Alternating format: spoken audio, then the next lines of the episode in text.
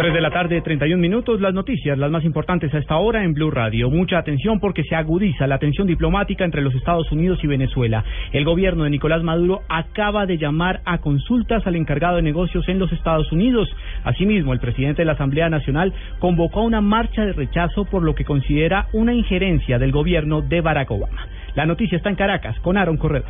Hola, buenas tardes. Hace minutos el presidente de la Asamblea Nacional y vicepresidente del Partido de Gobierno, Diosdado Cabello, rechazó las sanciones aprobadas esta tarde por el presidente Barack Obama contra siete funcionarios del gobierno de Nicolás Maduro. Dice Diosdado Cabello que la verdadera intención de Estados Unidos contra Venezuela es un ataque militar. Las intenciones del imperialismo norteamericano de tratar porque lo que viene le está planificando, y debemos decirlo, son ataques sobre nuestra tierra, sobre nuestro país, sobre la patria Bolívar, ataques militares. Estas resoluciones de emergencia las utiliza el imperialismo norteamericano cada vez que va a atacar a un pueblo, para decir que se siente amenazado. ¿Qué armas tenemos nosotros para amenazar a Estados Unidos? La dignidad nada más. Hace minutos la canciller Delcy Rodríguez dijo a través de su cuenta Twitter que llamó a consultas al encargado de negocios de Venezuela en Estados Unidos, Maximilian Arbeláez. En Caracas, un Corredor, Blue Radio. En noticias del país, el distrito considera ilegal cobrar del recargo en servicio de taxi por aplicación móvil. Señala que el cobro de propinas, servicios VIP o algún otro concepto análogo no está autorizado. Daniela Morales.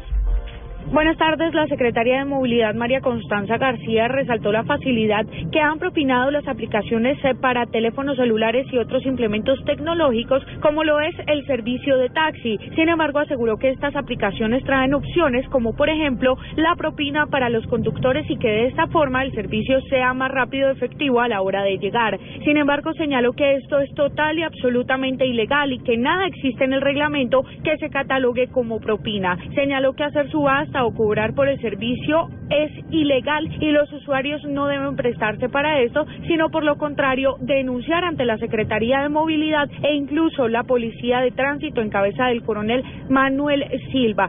Señaló que por esta razón muchas veces los taxistas no llevan servicios o incluso no los reservan si no se pone una propina con anterioridad. La secretaria señaló que por esto se podrían aplicar sanciones a los conductores de taxis.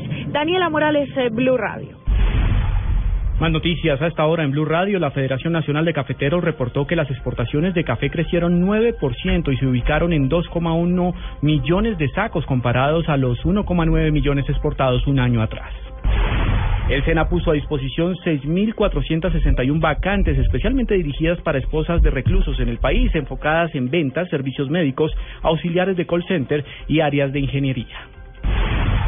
Y lo más importante en el mundo, la pobreza crónica afecta a 130 millones de habitantes de Latinoamérica y el Caribe que viven con menos de 4 dólares diarios, a pesar del crecimiento económico logrado por la región en la última década y de los esfuerzos por incentivar el acceso al mercado laboral. Así lo acaba de señalar un informe del Banco Mundial.